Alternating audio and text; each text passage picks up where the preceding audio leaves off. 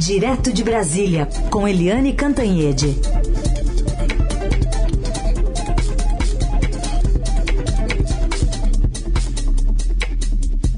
Oi, Eliane, bom dia. Bom dia, Heisen, Abac e nossos ouvintes. Eu queria começar é. dando um parabéns e mandando um beijão pra Bia, nossa Bia, a Dark tá fazendo bonito no tênis internacional. Pela primeira vez em 55 anos, né? Ela ganha em Roland Garros e tá aí pronta para entrar no Grande Slam. Então, olha, a Bia tá lavando a nossa alma, né? Hum, merecidíssimo, né? A gente colocou agora há pouco ela ali mandando beijo pro vô, pra avó, pra todo mundo. Muito feliz, uma vitória difícil, né? Agora vamos ver aqui a semifinal histórico, né, Helena? Histórico, sem dúvida nenhuma. Mas vamos para a nossa, a nossa pauta também aqui, aí de Brasília, começando pelos últimos momentos ontem de Deltan Dallagnol como deputado.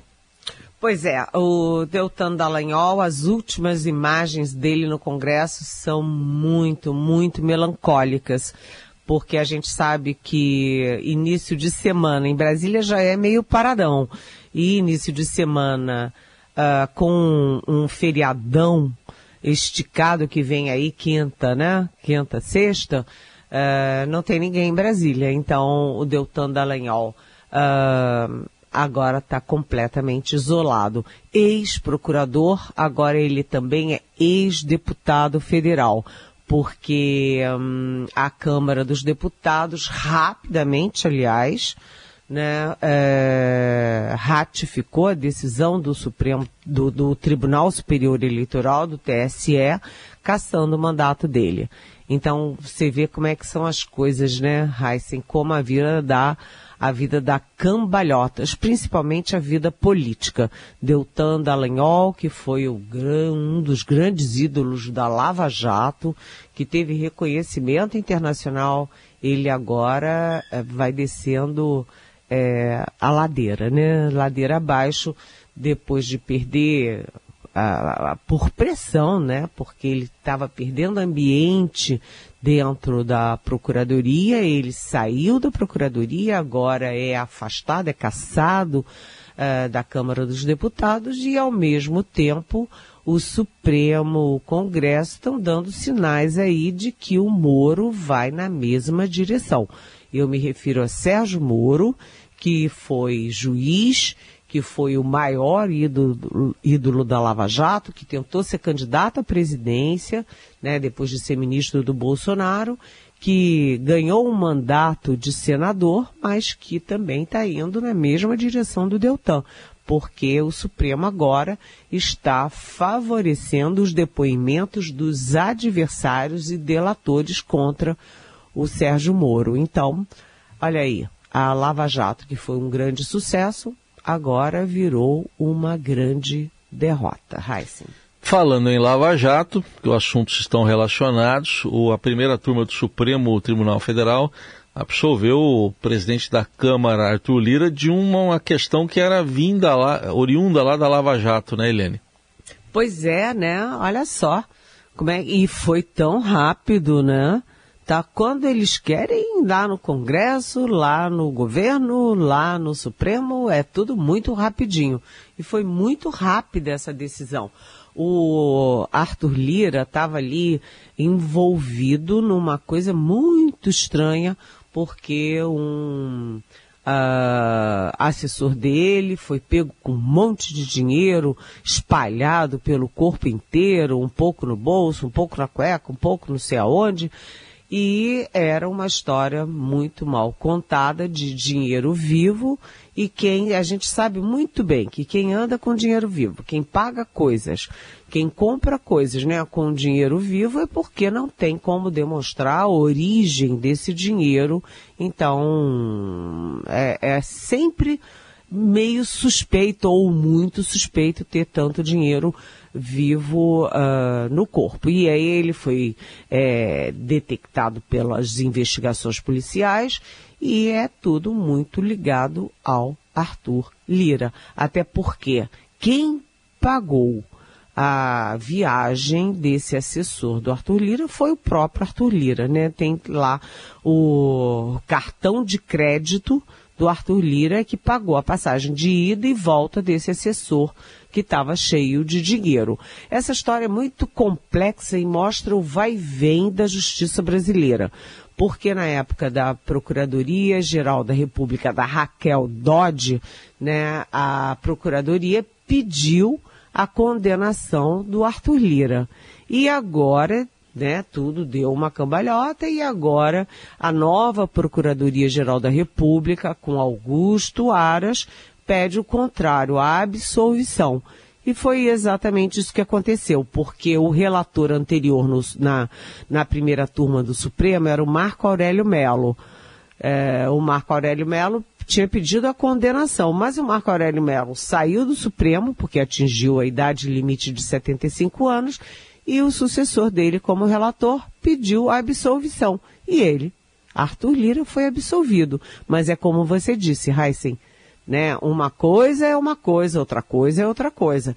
E o Arthur Lira está muito enrolado agora com um outro assessor, um assessor do PT, né, que já foi até demitido, que estava envolvido no tal do escândalo do kit da robótica, que foi revelado pelo nosso Estadão, e isso está indo muito, muito longe. O Daniel Werterman, que é um belo repórter do Estadão aqui em Brasília, levanta aí, mostra aí que não era um caso isolado de um único assessor, porque o Arthur Lira é, como parlamentar, destinou 33 milhões de reais exatamente para o kit de robótica em nove municípios do seu estado, que é Alagoas. Então, o Arthur Lira se livrou lá na primeira cama, na primeira turma do Supremo Tribunal Federal daquele caso do dinheiro vivo com o outro assessor e agora está sendo está na mira pelo outro assessor no caso da robótica. Então, o Arthur Lira não pode comemorar, não. É cedo para é. comemorar, sabe, Raíssa? Aliás, só aproveitando que você falou da Lava Jato nos dois primeiros temas, né, Eliane? Porque, o que não deixa de ser uma derrota também, porque o, o, o, os deputados, senadores, eles mudaram a legislação, né? Porque essa denúncia contra o Lira estava baseada exclusivamente em delação premiada, eles mudaram como resposta à Lava Jato. Quer dizer, a política se blinda também, né, Eliane? Ah, tá super blindada, né? É. E por que, que a Câmara foi tão rápida para uh, ratificar a cassação do Deltan Dallagnol. Porque não era só o Lula que era, e o Lula e o PT que eram alvos da Lava Jato. Né? O Congresso todo, inclusive, ou talvez principalmente o PP do próprio Arthur Lira. Né? O, a Câmara demorou aquele tempo, né, uma eternidade para caçar aquela deputada Flor de Lis, que era uma pastora esquisitona com dezenas de filhos, que articulou a própria família para matar o marido, e a Câmara demorou, eu acho que mais de um ano para caçar aquela, aquela deputada que tinha todas as evidências de ter sido mandante do crime. E agora, no caso do Deltan Dallagnol, você viu que foi no estalar de dedos. É, e numa semana de feriado. É isso aí. A gente vai para o intervalo, mas antes, deixa eu registrar aqui a, uma boa notícia. Até a inflação deu uma boa desacelerada. Acabou de sair o IPCA, o Índice Oficial de Inflação, Eliane, 0,23% em maio, segundo o IBGE, bem abaixo das expectativas. Tinha ficado em 0,61% no mês anterior, então uma, uma queda de 0,38 ponto percentual puxada pelo, por alimentos, principalmente o que subiu mais foi plano de saúde, mas é uma boa notícia, né, Helene? Excelente notícia, porque você está tendo na economia uh, dois fatores importantes, né? Porque a inflação cai e a previsão de crescimento, a previsão de PIB aumenta. Isso é fundamental do ponto de vista econômico, pelo óbvio, mas também tem um efeito político importante, porque a gente sabe que os governos é, tremelicam quando a economia vai mal, mas quando a economia começa a reagir e dar dá, e dá bons, uh, boas notícias, uh, o resto todo vai ficando em segundo plano. Além disso, quando você tem uma queda na inflação, você cria um ambiente para baixar os juros no Banco Central. Ou seja, isso aí é um alívio para o Lula que tem enfrentado muitas críticas do ponto de vista interno e do ponto de vista externo. É uma notícia excelente para o Brasil e excelente para o governo Lula. De análise política, direto de Brasília, com Eliane Cantanhede. Nosso assunto agora a proposta de reforma tributária, que foi apresentada ontem por, um grupo de trabalho que discute o assunto na Câmara, ainda não é o relatório final.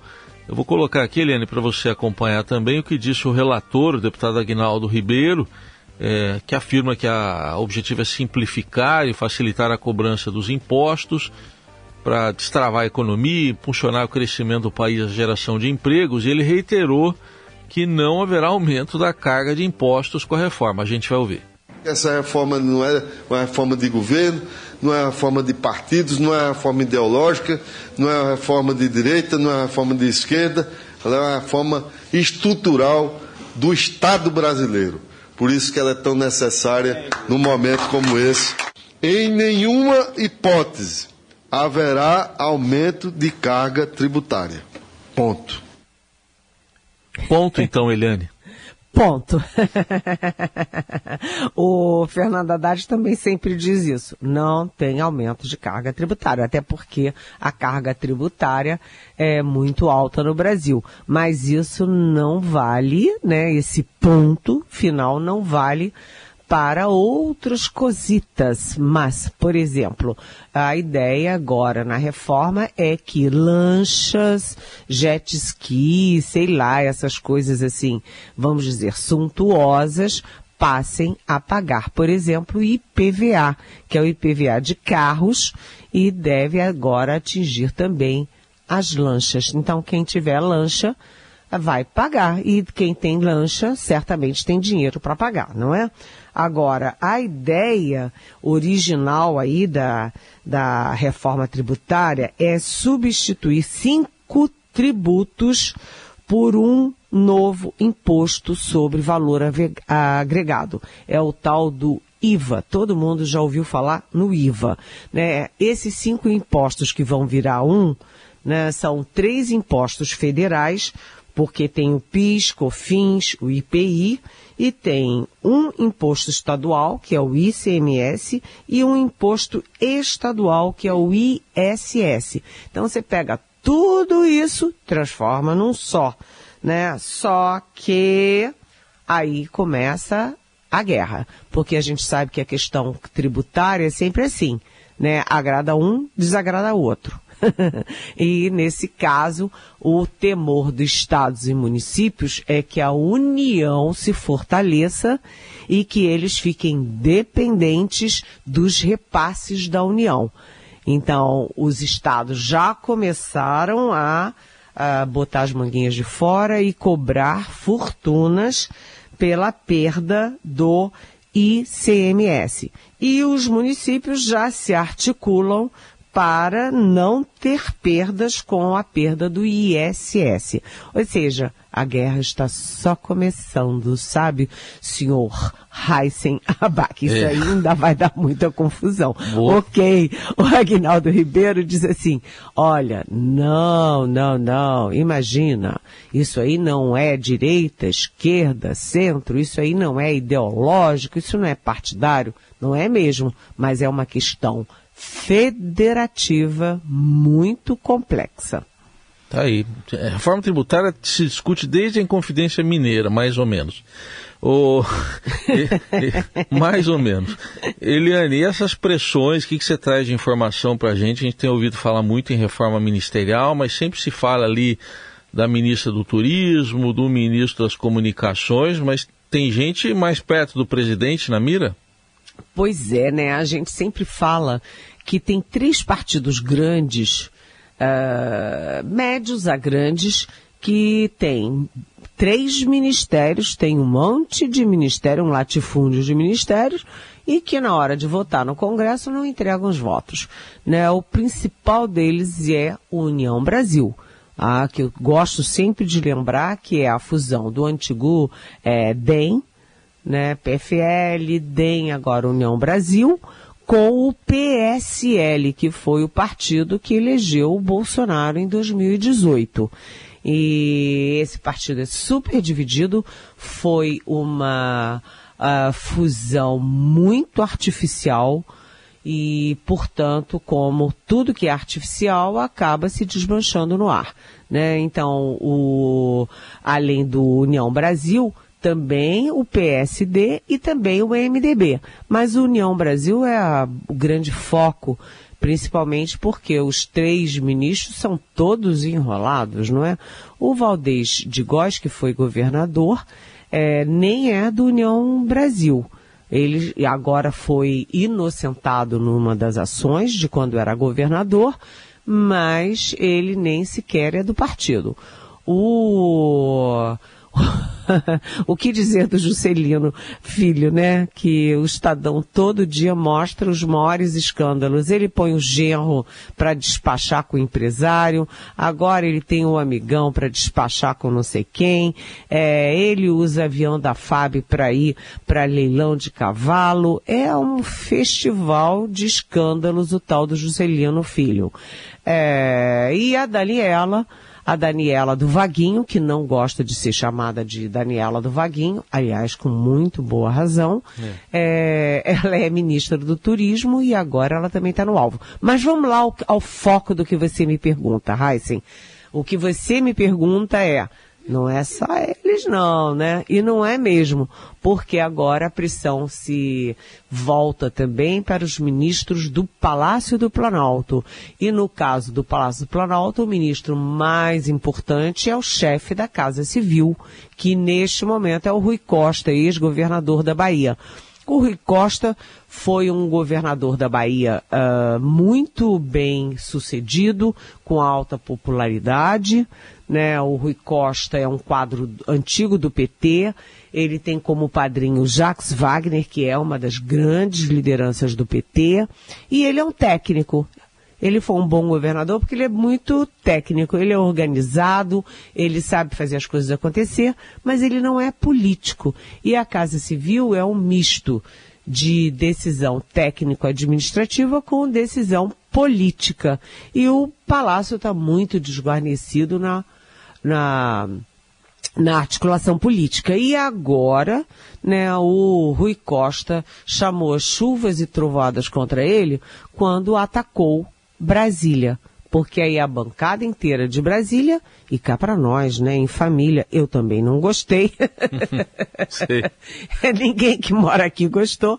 Ele atacou Brasília. Então, ele chamou os holofotes para ele. O Rui Costa tem atritos no governo, já teve atritos públicos com o Fernando Haddad, que é o ministro mais importante nesse momento, chefe uh, aí de toda essa articulação econômica, fazenda e tal. E ele também tem ali é, algumas, alguns, é, como é que a gente chamaria? Entreveros? Você gostou de Tremelique, agora eu estou te trazendo entreveros é. com outros colegas e tal.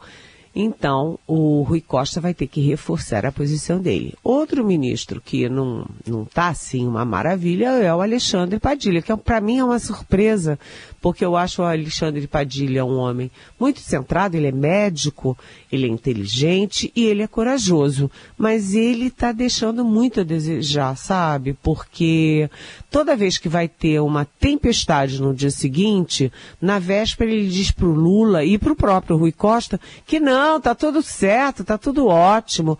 Ele prevê calmaria na véspera das tempestades. Isso, para articulador político, mostra que ele não está entendendo nada. Muito bem. Vamos aguardar se vai haver, haver mesmo essa dança de cadeiras. E Eliane Cantanhede volta amanhã aqui ao Jornal Eldorado. Estaremos juntos, Eliane. Um beijo, até amanhã. Um beijo, até amanhã.